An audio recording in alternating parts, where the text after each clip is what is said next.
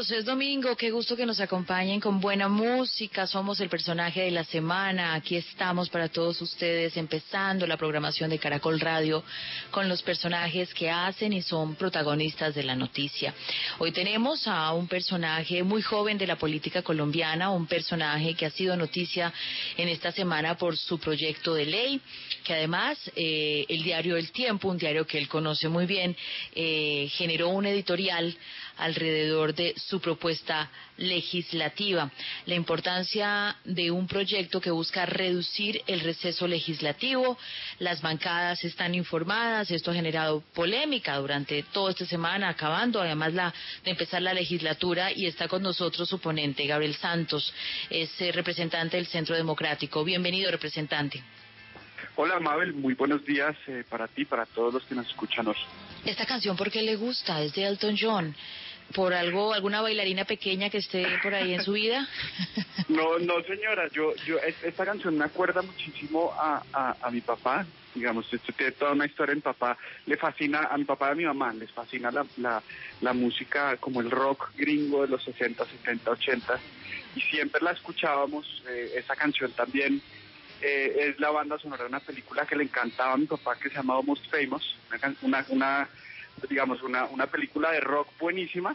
Y me acuerdo muchísimo también que, eh, digamos, era como nuestra canción, la canción de mi papá. Yo, siempre que la oía me llamaba o lo llamaba yo, y él siendo en su momento vicepresidente, vino Elton John a Colombia, yo, era, yo tener ahí 13 años, eh, o 14 años, y, y, me acuerdo, él me llevó al concierto, fuimos los dos a escuchar la canción, en fin, me trae muy buenos recuerdos con mi papá.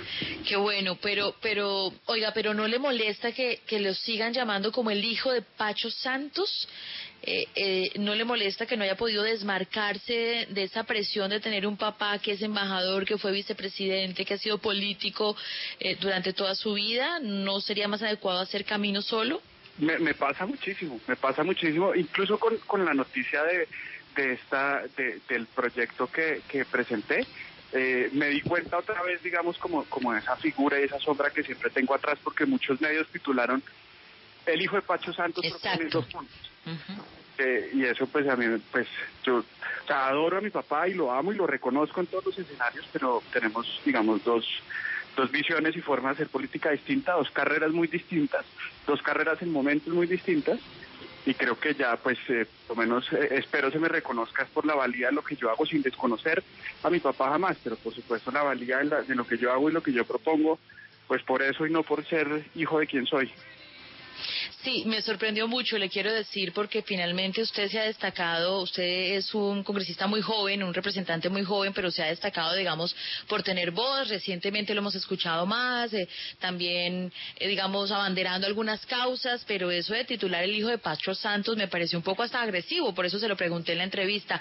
Pero antes de ir a conocer más del proyecto de ley, ¿por qué no nos vamos a, a eso? Usted lo ha planteado aquí, ¿a qué tanto lo ha marcado su papá en la política para meterse en semejante chicharrón, como decimos los colombianos coloquialmente. Esto de la política que genera tantos sinsabores y a que quienes les gusta, imagino, como usted, pues les debe generar satisfacciones para estar allí. ¿Por qué la política, Gabriel? Pues yo creo que eh, hay, hay, una cosa que uno no puede desconocer, este cuando uno crece en una casa y ve a una persona hacer algo todos los días y ve hacerlo con satisfacción y con amor y con devoción, pues algo de eso se le pega. Y tú puedes ver ese reflejo en todas las partes de mi familia. Digamos, yo me metí a la política, pero mi hermano chiquito Pedro es una persona con una vocación de servicio profunda, o sea, es una persona con un sentido social impresionante también heredado en la casa. Mi hermana Carmen está terminando su último semestre en medicina y lo que más ama en la vida es servir. Entonces todos de alguna forma heredamos esa vocación y lo mío fue además por pura coincidencia en la vida terminar en lo público era mi hermano Benjamín, mi hermano grande, a quien yo le, él me lleva, perdón, un año y dos meses, el que siempre acompañaba a mi papá en, temas políticos, en todas las campañas, hasta la última, que por cosas de la vida él no pudo, yo estaba trabajando en una firma de abogados, mi papá me invitó de, o sea, fue, fue todo una casualidad, digamos, yo nunca había estado involucrado en el tema público hasta la campaña de la alcaldía de mi papá que me dijo acompáñame tres meses y ahí digamos pues quedé, quedé enganchado. Sí, desde muy pequeño, usted está muy joven, Gabriel, ¿30 años? ¿31? Sí, señora. 30 años recién cumplidos, pues ya en febrero, pero cuarentena al tiempo. En febrero 24. Sí, usted es de 1990. sí, señora. Bueno, y cuando uno dice meterse allí a ese espacio tan complejo, a esa jauría de gente con tradición política, políticos y politiqueros en ese congreso, ¿cómo le ha ido? ¿Qué tal le ha parecido esa experiencia? Eh, yo creo que uy, esa es una pregunta muy difícil porque porque yo mismo me la hago todos los días, me la hago y, si estoy haciendo las cosas bien y si y lo que si, si lo que estoy haciendo sirve y es muy difícil, digamos, es muy difícil como uno mida el éxito de un congresista, pero uno sí se da cuenta de la realidad de por qué la gente detesta el Congreso, ¿no? Y, también las cosas buenas que la gente no ve.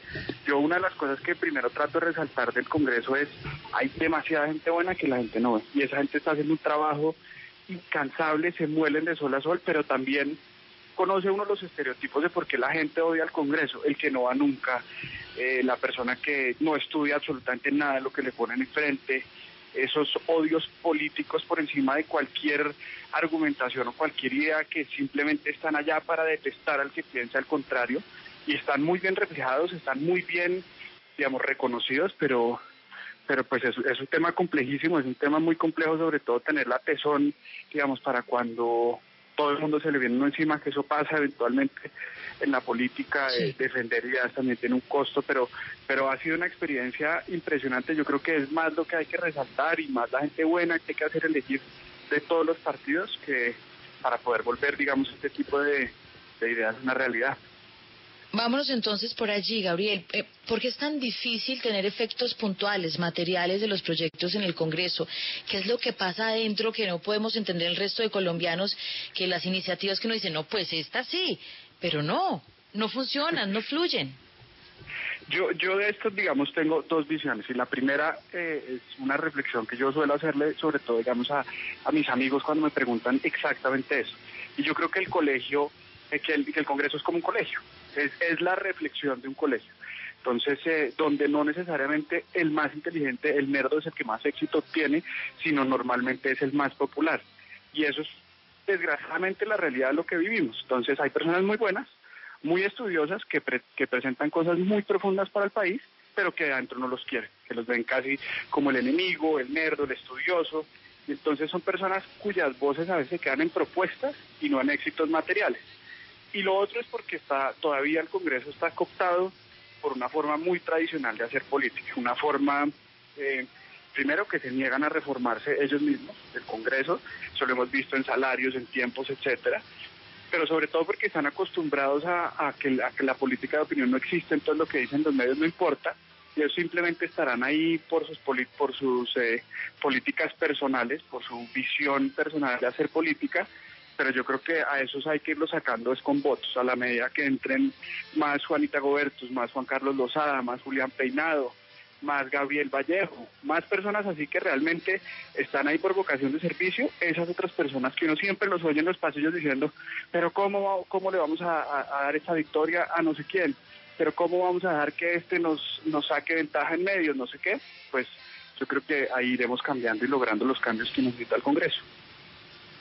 Nuevos liderazgos. Es Gabriel Santos, el representante Gabriel Santos del Centro Democrático, personaje de la semana por su propuesta, su proyecto que busca reducir el receso legislativo. De otros temas hablamos al volver. Aquí está pequeña bailarina con nosotros, esta pequeña bailarina que es parte de la música que le gusta a nuestro invitado. Volvemos.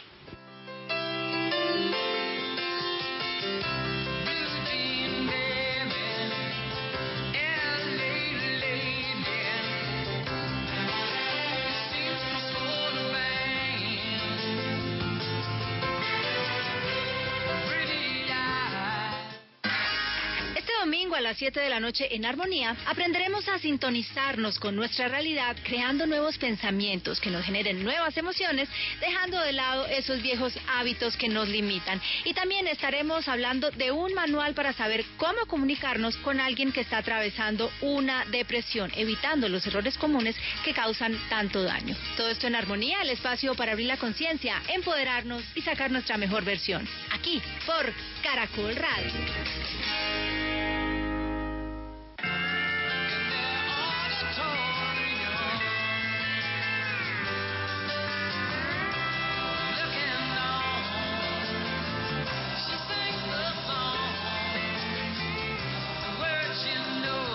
Santos con nosotros, personaje de la semana el día de hoy. Vamos a hablar entonces, representante, sobre la iniciativa que busca que el primer periodo de sesiones, que comienza el 20 de julio en el Congreso, eh, a ver, como que se extienda, explíquenos. Lo que conocemos es que pudiera terminar el 16 de diciembre entre novenas y pesebres y que se legisle hasta el 20 de junio. ¿Estoy bien? ¿El Eh, siguiente, el menos, segundo sí, periodo? señora. Más o menos, a ver, a ver, es- exacto. Es, el segundo periodo el que es el que es problemático, porque eh, el segundo periodo tiene un receso legislativo que va desde esa fecha, diciembre, hasta mediados de marzo. Es decir, son tres meses en los que el Congreso de la República no se puede reunir por ningún motivo, razón o circunstancia, más allá de que el Congreso lo autorice, cosa que, pues tú entenderás, ocurre poco. Pero Claro. eh, ese periodo es larguísimo y es un periodo donde no se le hace control político al gobierno donde no se puede presentar, debatir o discutir ninguna iniciativa legislativa. Es decir, de el 90% de nuestras funciones no se están cumpliendo eh, porque simplemente la Constitución lo dispone así. Sí, no, pues suena justa eh, y yo creo que los colombianos, los colombianos lo aplaudimos porque finalmente uno lo que quiere es que realmente este Congreso trabaje más, porque siempre se ha dicho y suena a frase de cajón, pero la verdad es que nuestros políticos trabajan poco pero ganan mucho. Eh, ¿De dónde nace esta iniciativa y qué tan viable es? Porque son los congresistas quienes van a votar finalmente este proyecto de ley. Pues eh, primero, esto nace, eh, yo creo que ya de la experiencia del Congreso, de, de- de la frustración. Uno entra con una visión de lo que debe ser, pero ya como, como lo discutíamos ahorita, vivirlo es un mundo absolutamente distinto. Y ver que en esos cuatro meses pues no podemos hacer nada y que presentamos cosas muy buenas que se terminan hundiendo, pues es increíblemente frustrante. Eso, eh, es- esos recesos legislativos obedecen a una visión antigua de ver la política, de esos viejos cacicazgos que realmente recorrían sus regiones y llevaban el mensaje de país. Pero hoy en día tenemos una democracia casi que digitalizada, donde se puede contactar a personas muy rápido y muy fácil y donde realmente tenemos una ciudadanía que nos exige ser mejores, punto. Y ser mejores implica ser más eficientes en nuestro tiempo y reducir nuestros costos, que yo creo que esas son las dos grandes exigencias de la ciudadanía. Con este queremos mostrar que es posible, que el Congreso sí es capaz de reformarse, que hay un Congreso distinto, que hay una coyuntura distinta, que hay unas exigencias distintas y que sí somos capaces como Congreso de atender esas circunstancias. Yo sí, eh, esto se ha hundido, yo no soy la primera persona en presentarlo, eh, y esto se ha hundido, pero yo sí tengo que creer que este es un Congreso distinto. Es un Congreso, eh, Sí. sobre todo una Cámara muy joven, una Cámara muy consciente que yo creo que sí le va a dar la cara a la ciudadanía. Lo hemos hablado con muchos, a muchos les fascina, por supuesto, estaremos dispuestos a, a contarles a quienes no, pero, pero yo sí creo que este es el momento de reformar el Congreso y si no es ahora no va a ser definitivamente nunca. Claro, porque uno sí siente que allí hay una nueva generación, que hay gente joven, líder, que tiene otras formas de hacer la política. Uno sí debe reconocer eso en el Congreso colombiano y en la Cámara de Representantes. Bueno, pero hábleme de las cifras para aterrizar el tema. Tengo entendido que durante la legislatura 2018-2019 el 65% de los proyectos radicados fueron archivados por términos, eh, que solo el 9% cumplió todos los trámites para la aprobación. Explíquenos. Sí, sí, señora, El- pero archivado por tiempos exclusivamente, porque hay más que se archivan porque uno los vota negativos, pero exclusivamente por tiempos el 65%. O sea, eso quiere decir que el 65% de iniciativas, algunas buenas, algunas malas, no importa, pero ni siquiera cumplieron el requisito de tiempos y eso es penoso. Dentro de esas iniciativas, por supuesto que hay cosas que van a venir, terminar beneficiando a la ciudadanía, pero yo te pongo un tema más alarmante para traerlo a la coyuntura actual. No hay un momento más importante para hacerle contrapeso político al gobierno que este. Momento donde se están girando billones de pesos en recursos para atención a la salud que necesita que se les haga veeduría. Eh, no lo vamos a poder hacer de diciembre a marzo de este año. En la peor crisis económica, política y social de la historia del país, el Congreso de la República no va a poder reunirse para hacer control político al gobierno, simplemente porque en la Constitución del 91 así se dispuso. Y eso pues es, es penoso, es penoso y sobre todo que es riesgoso para la división de poderes, es riesgoso para una democracia sólida y es riesgoso en el momento del país. Esperemos que esta sea la última vez que esto tenga que pasar, porque no podemos nosotros seguir da- dando excusas de que el Congreso no se reúne, pero que está la gente en sus regiones. Eso ya no es así. Y yo creo que el momento de cambiar eso es ahora. Sí, y, le repito la pregunta que le hice hace algún instante. ¿Esto usted cree que cuenta con los apoyos suficientes? Porque, como bien menciona, esta iniciativa se ha presentado en algunas otras oportunidades, incluso la de bajarse el sueldo, la de restringir un poco los beneficios que lleva a ser representantes políticos en un país como el nuestro. Eh, ¿El ambiente político está para aceptar este proyecto, para que pase? Yo, yo, nosotros hemos hecho un sondeo y lo primero es el, digamos, la primera barrera es la comisión primera de la Cámara. Y ahí contamos con todos los miembros del Centro Democrático, casi todos ellos firmaron esta iniciativa. Eh, de la oposición eh, hemos recibido comentarios muy buenos desde Juanita Gobertus y en el Senado Angélica Lozano, ella lo dijo en público, eh, de Cambio Radical José Daniel López ha sido una ayuda inmensa para este tema. Reyes Curi del Partido Liberal en la Comisión Primera firmó esta iniciativa. Entonces yo creo que en la, en la Comisión Primera tenemos eh, un muy buen ambiente para sacarlo adelante. Después la plenaria, las plenarias son las pesadillas de los congresistas, porque eh, uno sabe cómo entra pero no cómo sale. Entonces hay por supuesto que pues hay, hay una presión muy grande que tenemos que, sacar adelante. El Centro Democrático buscamos firmas para que nos acompañaran y nosotros tenemos un número muy bueno de congresistas en la en la plenaria, pero sabemos que, que es un reto enorme, pero pero que yo espero esta vez el Congreso no sea inferior a ese reto. Representante, lo he escuchado dos veces en esta entrevista hablarme de Juanita Gobertus e incluso Reyes Curi. ¿Lo estoy sintiendo un poquito más centro que derecha? yo, yo creo que eh, yo creo que no es una mezcolanza de, ideas. Eh, yo, esa ha sido, digamos, como mi, mi contradicción más grande eh, en eso. Yo reconozco en ellos unas, pues, unas personas demasiado valiosas para la democracia, demasiado importantes para el momento que estamos viviendo. Yo sí me siento una persona de centro-centro, eh, con obviamente, con, como te decía, con muchas contradicciones. En algunas cosas miré para un lado, en otras cosas miré para el otro, pero yo sí me siento una persona de centro, siento que ellos representan el centro con distintas vertientes, siento que con ellos tenemos más cosas en, en común que lo que nos distancia eh, pero sí, sí, yo sí cada vez me siento más de centro. Bueno, entonces ya que me dice que se siente cada vez más de centro, quiero preguntarle por ese cambio de tono de modulación eh, frente a los problemas del país. En la instalación de este Congreso notamos incluso que al presidente de la República, que hace parte de su partido, el partido de gobierno, pues le hizo algunas recomendaciones y hace rato también como que ha alzado la voz y ha querido salir del lote frente a lo que está pasando en el, en el partido. ¿Se siente inquieto, incómodo? ¿Quiere decir cosas sobre eso? Pues eh, a mí, a mí yo siempre me voy a acordar de la pregunta que me hizo Gustavo en, en 6AM en Caracol, que me dijo que si yo no estaba como de vivienda. Y, cada vez que, me propongo de alguna forma a, tener una posición divergente del partido del gobierno, vuelvo a esa frase. Porque esta me, yo no sé por qué esta me costó mucho más que las anteriores.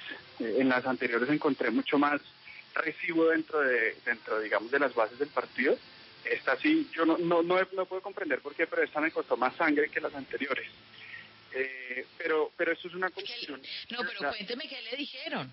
¿Lo llamaron? Oiga, ¿usted qué le pasa? yo pedí una, sí, digamos, los mensajes, en, en, sobre todo en redes sociales, pues fueron muy fuertes, de alguna forma acusándome de ser de oposición, eh, de ser un vendido. Y, me, y digamos, yo, esto puede sonar un cliché, pero pues a compararme mucho con mi tío, sí, este es el mismo santo, es la misma sangre, eh, nos va a traicionar igual, etcétera, etcétera, pues que obviamente es un, es un mensaje personal muy hiriente. Pero yo al, ver esa reacción, de alguna forma, pues me acudí a, a, donde yo me siento más cómodo y le dije a los jóvenes del partido que estaban muy furiosos, y venga, reunámonos en, en público el viernes, después del, del discurso, y lo hicimos, digamos, compartimos impresiones, muchos estuvieron de acuerdo, muchos no. Eh, pero yo, yo, yo siempre vuelvo a lo mismo. Cada persona que ayudó a elegir al presidente Duque tiene una obligación. O sea, yo me acuerdo eh, antes de, en campaña el presidente Duque, yo tenía un ligamento roto, me tuve que operar y lo primero que hice fue salir en muletas a volantear por él. Y siento una obligación enorme. Es decir, yo no puedo dejar que eh, yo haya convencido a tantas personas y que esas personas hoy en día pues sientan un dolor por el gobierno de Duque y yo quedarme callado. De alguna forma, o sea, eso, me parece inhumano. Entonces, digamos, mis reflexiones siempre obedecen a eso, a exigirle a quien yo ayude a elegir en público. Claro, pero le voy a hacer una pregunta eh, franca y directa. Para algunos el cambio de discurso pues tiene mucho que ver con la con la posibilidad o con lo que fue una posibilidad en su momento de la salida de la embajada en Washington de su papá. ¿Eso es cierto? A mí a, a mí esa es otra de las cosas que también me duele, como que vuelvan toda la política un tema emocional, ¿no? Como ese tipo es un ardido porque le van a sacar al papá, entonces obviamente todos lo miran con el prisma de la emoción. Pero yo llevo haciendo esto dos años, es decir, no, no todo empezó con cuando se juntó la idea de que querían sacar a mi papá del gobierno y que el gobierno estaba empezando a buscar una coalición por medio de puestos.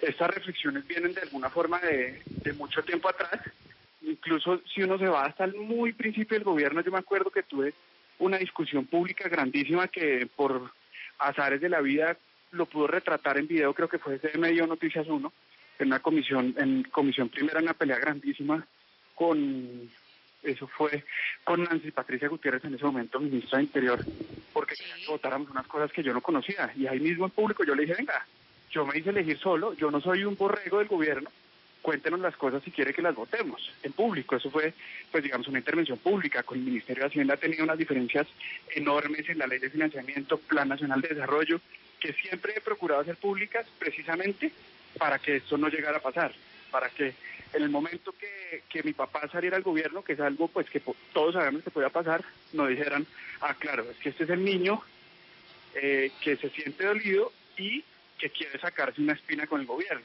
ni más faltaba. Yo eso para que al gobierno le vaya bien, pero cuando lo haga mal, cuando incumpla promesas que a mí me pidieron ir a pedirle a los bogotanos que hicieran, pues se lo haré saber, se lo haré saber el público. Es Gabriel Santos, personaje de la semana en Caracol Radio. Regresamos.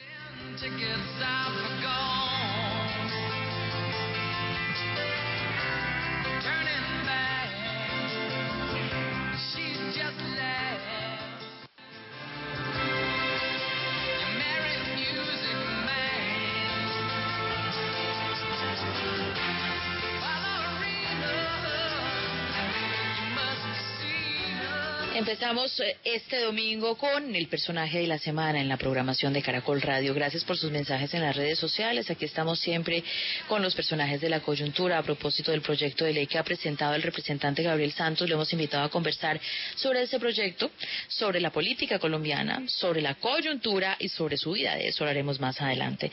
Bueno, eh, representante, otro, otra de las cartas que saca usted en medio de, su elección es eh, que fue una frase que, a mí me sorprendió, pero, pero que le gustó mucho a la gente y es un poco que los tecnócratas estaban arrodillados frente a la politiquería. ¿Usted cree que para poder gobernar les tocó al partido del gobierno y al presidente Duque hacer esas concesiones? ¿Las apoya? Yo creo que sí le tocó y, sin duda que no las apoyo. Eh, ¿Por qué le tocó? Es, digamos, una de las cosas que yo más me he cuestionado en este, en este, en este proceso, porque además me ha tocado vivirlo desde dentro, como los, o sea, esa, esa lucha política, tecnocracia, me tocó vivirla en primera persona y, me rompió el corazón ver cuando el gobierno dijo, bueno, perdimos, eh, sí, nos toca buscar una coalición grande, nos toca buscar una coalición más profunda y pues para lograr esa coalición desafortunadamente pues sí, hay que, hay que traer otras personas al gobierno, así esas personas ya en retrospectiva lo hayan hecho muy bien. El ministro Ruiz, el ministro de Salud, es una persona admirable, pero pues desafortunadamente el por qué lo traen al gobierno es lo que siempre para mí será eh, pues cuestionable y lamentable, porque yo creo que si este gobierno hubiera logrado demostrar, hubiera dado pelea por lo menos, de tener un Congreso absolutamente autónomo, con lo que eso significaba de perder las batallas en el Congreso, hubiera sido absolutamente histórico desde mi punto de vista. Y pues hoy ya no podemos reclamar esas banderas. Sí, ¿algo más que, que no le guste de lo que está pasando, de lo que ha pasado con este gobierno, con su gobierno? Yo creo que eh, eh, es, es difícil, es difícil porque las cosas van cambiando y todo va siendo más maleable. A mí, pues, eh, me gustaría que, obviamente, es un, es, es un gobierno que tenía una bandera muy importante era una bandera de la juventud. Un gobierno que, que tiene una bandera no solo porque la persona que lo está liderando es muy joven, como el presidente Duque, sino porque se ha comprometido a hacerlo. Y es una bandera que, que a veces se quedó como en, el medio de la indescripción, como, mm, sí, no, es difícil eh, atenderla, es difícil eh, cogerla, es difícil enarbolar esas banderas, pero Colombia es un país joven y a mí me duele que hoy en día la juventud no se vea representada en eso. O sea, no puede ser que la juventud se reduzca a un concepto de alguna forma tan, y, acaba de ser un poco polémico, tan elitista como el emprendimiento. Acá los jóvenes quieren esa oportunidad de estudiar, quieren no solo es hacer empresas, oportunidades de estudiar, oportunidades de representación política, eh, oportunidades en todos los campos que pues a veces es es difícil y yo creo que ha sido un poco ausente. Bueno, dígame algo bueno, pues, porque tampoco, no, no. puede, los seres humanos somos, somos grises, ni tan malos, ni tan... Dígame algo bueno que sí le guste, que le parezca, esto es una verraquera, me parece buenísimo que se haya hecho. Yo voy a ser muy honesto, yo creo que eh, en, este, en, en la pandemia el gobierno ha manejado esto con una responsabilidad enorme, con una responsabilidad enorme. Eh, no se ha dejado meter en algunas peleas políticas que yo creo que, que le ha hecho muy bien al gobierno. Han sido profundamente responsables el tema de balancear la economía con la salud. Entonces yo en eso me siento muy bien representado porque ahí vuelvo a ver otra vez la, la técnica netamente, ¿no? Las, las orillas políticas ideológicas exigiéndoles uno apertura total y los otros un cierre total y ellos, digamos, haciendo uso de esa técnica, de esa expertise eh, tecnocrático, han sabido maniobrar el medio muy bien. De eso me siento muy orgulloso y yo creo que ese es uno de los temas que uno más podría reconocerle a este gobierno. Bueno, representante, otra difícil. Le quiero preguntar por una denuncia que se hizo cuando usted empezó la legislatura, creo que el año anterior, eh, cuando nos preguntamos los periodistas si mentían o no los congresistas en sus hojas de vida. Eh, luego de revisar varias hojas de vida, unas 200 hojas de vida, se pudo dar a conocer que existían inconsistencias en al menos 40 hojas de vida, entre las cuales estaba una, la suya. Eh, que decía que usted era abogado, pero realmente usted no se graduó. ¿Qué pasó con ese episodio? ¿Eso quedó chuleado? ¿Usted le contó a sus electores? ¿Qué reflexión le queda de todo eso que sucedió? Es, eh, eh, yo creo que ese para mí es es un tema que me genera, esta es la primera vez que me lo preguntan en público otra vez y, es un tema que me genera muchísima vergüenza. Es un tema que, que debí de alguna forma haber enfrentado antes, es un tema de verdad que le pega al centro de mi ego eh, y, y, pues yo creo que es uno de, esas, de, uno de esos temas personales donde, donde uno siente que fracasó, digamos. Yo en su momento, y lo digo por primera vez en público, ¿por qué dejé yo de estudiar en la universidad? Yo en ese momento me creía lo mejor que podía hacer. Estaba trabajando en una firma de abogados en unos temas de altísimo nivel, donde me confiaban unas responsabilidades enormes y donde estaba siendo muy exitoso y yo era muy chiquito y dije, no, pues, ¿qué me está dando más? Terminar mis estudios porque ya estaba además a, a dos semestres de consultorio de terminar o lo que estoy aprendiendo acá, que obviamente uno pues se siente importantísimo y, y pues me equivoqué, tomé una mala decisión, una mala decisión que llevo pagando así sea en mi interior desde ese día, una mala decisión que estamos tratando de revertir en este momento, o sea, si yo no termino mis estudios universitarios a mí mi mamá no me va a volver a saludar nunca. Eh, y estamos buscando eso, cómo compaginar esas dos cosas. ¿Está estudiando? No, estamos es que hay un problema. A ver. No es, no es, digamos, no es el estudio, es el consultorio jurídico. Yo tengo una imposibilidad de, de, de, de trabajar en otros temas que no sean el Congreso. O sea, el Congreso a ti te imposibilita trabajar en otras cosas. Entonces, esta, justo esta semana estábamos trabajando para mandarle una carta a decir qué puedo hacer, qué puedo hacer para poder compaginar estas dos cosas sin eh, caer en ningún error pues que me lleve a por una ridiculez salir del Congreso, pero que me permita a mí terminar esos ese año de consultorio jurídico. Muy bien, pues gracias además por abrirse con nosotros aquí y contarnos sobre pues, ese acto tan tan de, de, humildad, decirle que le pegan el ego cuando tenemos tanto ego los seres humanos y más, quienes estamos aquí en la actividad pública. Me habló de su mamá, yo quiero preguntarle por su mamá porque eso de el hijo de Pacho Santos presentó este proyecto pues no gusta mucho, pero cuando uno indaga sobre su familia nos dicen que su mamá es el corazón, que por eso es que en la misma familia está un hombre como Pedro Santos y Gabriel Santos. ¿Qué pasa allí? ¿Qué, qué significa su mamá para su casa? Mi mamá, además, eh, tú, tú acabas de pegar una cosa que mi mamá siempre dice. Mi mamá siempre dice, claro, este muchachito dejó de tener mamá el día que se lanzó a la política. porque todo el mundo dice el hijo de Pacho, el hijo de Pacho, el hijo de Pacho. Eh, y mi mamá, es, mi mamá es una artista hermosa, ella pinta, eh, esa es su pasión en la vida, es pedagoga, ella estudió para, para, para ser profesora. Y es un ser humano que ha dedicado su vida a servir a los demás, que eso es lo más bonito que ella tiene. Es un ser humano que ha dejado de seguir sus sueños por seguir los sueños de los demás, sobre todo, y es su política, digamos, es común, pero es muy doloroso. O sea, ver, ver a mi mamá reducida, la esposa de, es dolorosísimo porque pues es una persona con una profundidad enorme, una profundidad artística enorme, pero que ella, digamos, tomó esa decisión conscientemente, está orgullosa, digamos, de, de haber dejado de ser por acompañar a alguien a ser, ayudar a alguien a, a, construir su futuro político. Y, y digamos, prueba de, de, de, su, de sus decisiones abnegadas es eso, es una familia multicolor, multiética, multitodo.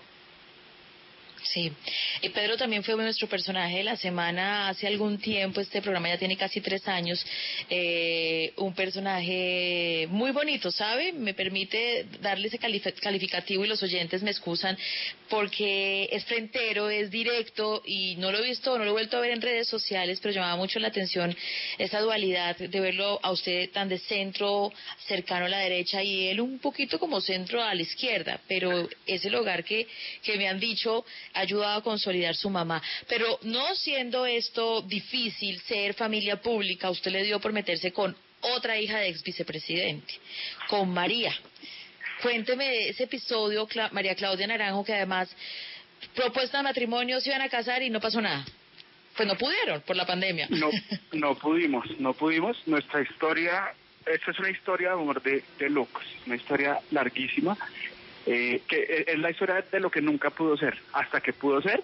Incluso con la pandemia sigue como uno, uno luchando, pero yo a María Claudia la conocí en la Universidad de los Andes, yo acababa de volver de Estados Unidos y estaba haciendo un semestre, no sé si eso existe hoy en día, pero se llama cursos libres. Tú veías unas clases de lo que tú quisieras ver para ver qué querías seguir en la universidad. Estábamos en una clase de historia europea y yo la, la vi a ella y, y, empecé, bueno, nos hicimos amigos, empecé a echarle a ella los perros y nunca en parabolas, nunca en parabolas, pero, pero esto fue por ahí año y medio.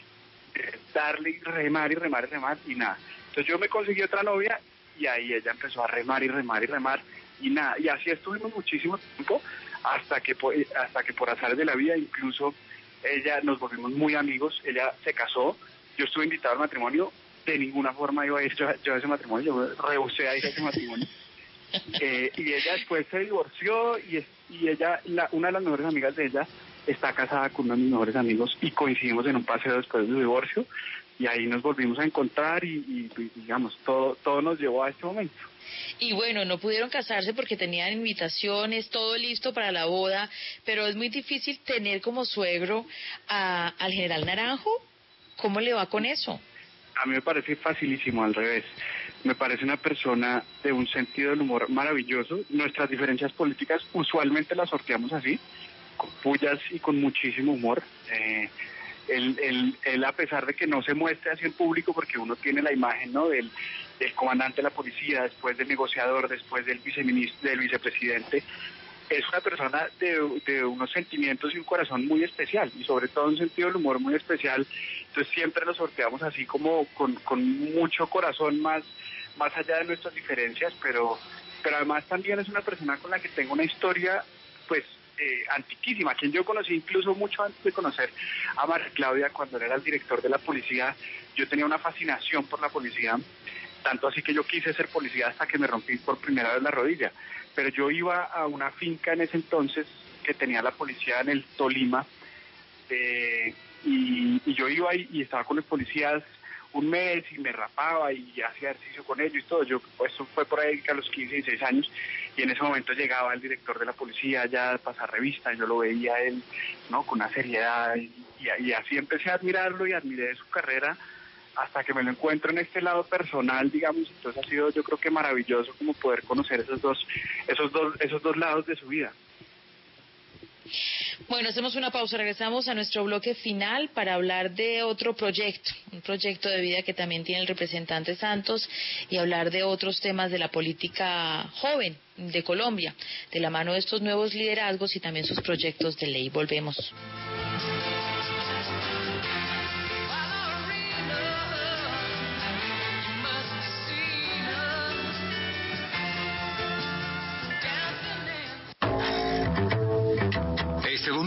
Nuevo mundo de Caracol Radio, la telemedicina, el futuro de la salud. La telesalud nos va a ayudar a disminuir ese impacto a nivel social de esta nueva ola que vamos a tener. Y sí, estamos realmente muy preocupados porque estamos viendo aumento en los índices de violencia intrafamiliar, aumentos en los índices de violencia de tipo sexual, psicológico, dentro de los hogares. El estar a veces encerrados eh, nos obliga a conocernos un poco más. Nuevo Mundo, periodismo joven con sentido social. Domingos, 11 de la noche. Dirige Norberto Vallejo. Caracol Radio. Más compañía.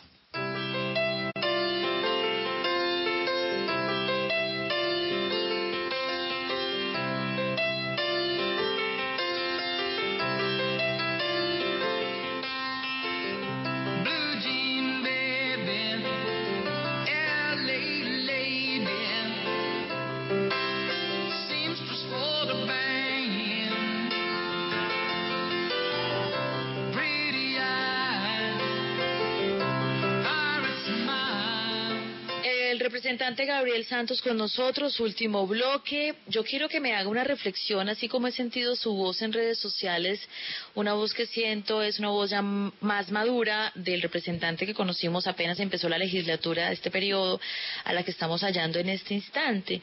Eh, si me permite, representante, incluso las reflexiones, los pedidos, las solicitudes ante el discurso del presidente Iván Duque, uno dice, eh, lo vemos ahora sí, vemos como ese liderazgo que no es solo el hijo de Pacho Santos, sino que hay un Gabriel Santos que uno ya va, uno ya va mirando en el camino. Usted eh, pues fue víctima de la violencia en este país. Su papá fue secuestrado por Pablo Escobar. Usted estuvo exiliado dos veces. Usted le ha tocado vivir una Colombia compleja, difícil, pero también es un delfín y tiene unos privilegios. Como político, ¿cuál es su responsabilidad con este país? Yo voy, a perdón que me desvíe, pero tengo que contar una historia sobre, pues digamos, como para, para cimentar este tema, porque es una, yo tengo un amigo eh, muy, muy hip, y cuando entré a la política, yo pues había visto que la política solo existía desde, algún punto de vista eh, de división, de, de contraposición mejor, de tú o yo, y de que ese era el discurso político al que estaba acostumbrado. Yo entro a un congreso con las FARC como congresistas por primera vez y yo hablaba con él y me decía, solo pónganse los zapatos, pónganse los zapatos de ellos y yo no puedo, no puedo, no puedo. Y así empezó todo. En una de estas yo me, metí a la Comisión de Paz y tuvimos un viaje al sur del Tolima, eh, justo al corazón de las FARC, eh, donde nacen las FARC Planadas, Tolima. Eh, fuimos en ese viaje y íbamos en, en, los helicópteros desde Ibagué hasta, hasta la EPCR El Oso. Y en esa me tocó a mí con un miembro de las FARC del Congreso. Y yo no sé, pero empecé a verlo y dije, bueno, ¿por qué odio a esta persona yo? ¿Cuáles son mis diferencias con él? Y además que él se veía en ese momento súper perdido en el helicóptero, tal, y dije, ¿por qué odio a esta persona? Entonces entré como en una serie de reflexiones, no solo de eso, sino de la política y de cuál era mi papel en la política. y ahí entendí que el papel más valioso que puede tener la política, así sea un paso transitorio, es el de no desconocer las posiciones de antes. Yo tengo unas diferencias enormes con ellos, con el proceso de paz, con todo eso. Pero en un momento creo que nos empezamos a desconocer tanto todos que llegamos a este punto de polarización. Que alguien que, que, alguien que hable a favor del proceso de paz inmediatamente sea mi enemigo mortal, pues es una idiotez. Así como alguien que hable a favor de modificarlo, pues es un eh, guerrerista absoluto, pues también es una locura. Y en eso está, en esa discusión está enfrascada el país y sobre todo el país político. Eh, de blancos o negros. El gris en la política colombiana hoy en día, si existe, es enano. Y, yo entendí que mi paso en la política tiene que ser por eso, por empezar a ayudar a reconciliar el país político, que hoy en día se odia peor que nunca, y empezar a tender puentes entre dos posiciones ideológicas que no están dispuestas a escucharse. Eh, eso me ha llevado a unas reflexiones, digamos, que me ha llevado a crecer más como persona que como político, y espero que eso pueda trascender a la política. Eso me ha llevado a poder trabajar en muchas ideas y muchas propuestas en el Congreso de manera desinteresada con muchos partidos y a acercar a personas de los otros partidos a esta forma de, de, pensamiento que yo creo que nos puede llevar a, a, tener un entendimiento más profundo de la política, menos violento de nuestras discusiones políticas y poder empezar así a zanjar un pedacito de nuestras diferencias. nosotros nos concentramos en, en hacer como la, de la paz un, un, papel. Y la realidad es que eso nos llevó a una guerra ideológica, no sé sin precedentes, pero que al menos yo nunca había vivido. Unos odios como, como tan personales por unas cosas que realmente podemos no estar de acuerdo, pero podemos tramitar al menos con respeto.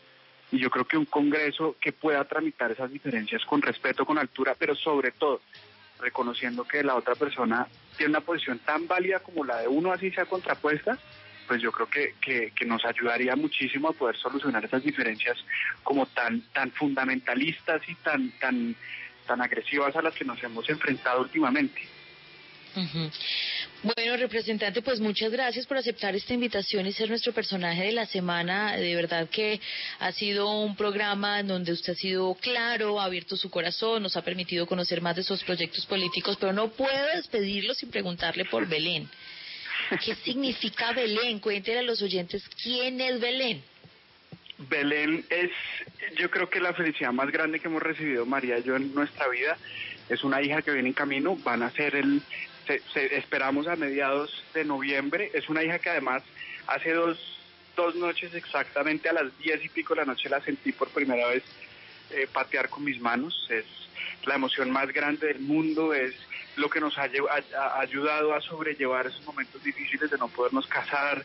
Es, la esperanza más grande que tenemos eh, ella y yo en este momento, una felicidad enorme, absoluta, absurda, que me cambió la forma de, de vivir. Yo sé que eso suena excesivamente cliché, pero, pero realmente, incluso sin conocerla, yo siento el amor más profundo de la vida por, por, por, por apenas unas pataditas que empiezo a sentir. Qué bueno. ¿Y será que va a poder celebrar llegada de Belén y matrimonio? ¿Va a poder hacer doble celebración? A mí eso se me volvió secundario. Yo tengo una vida plena y feliz con María Claudia.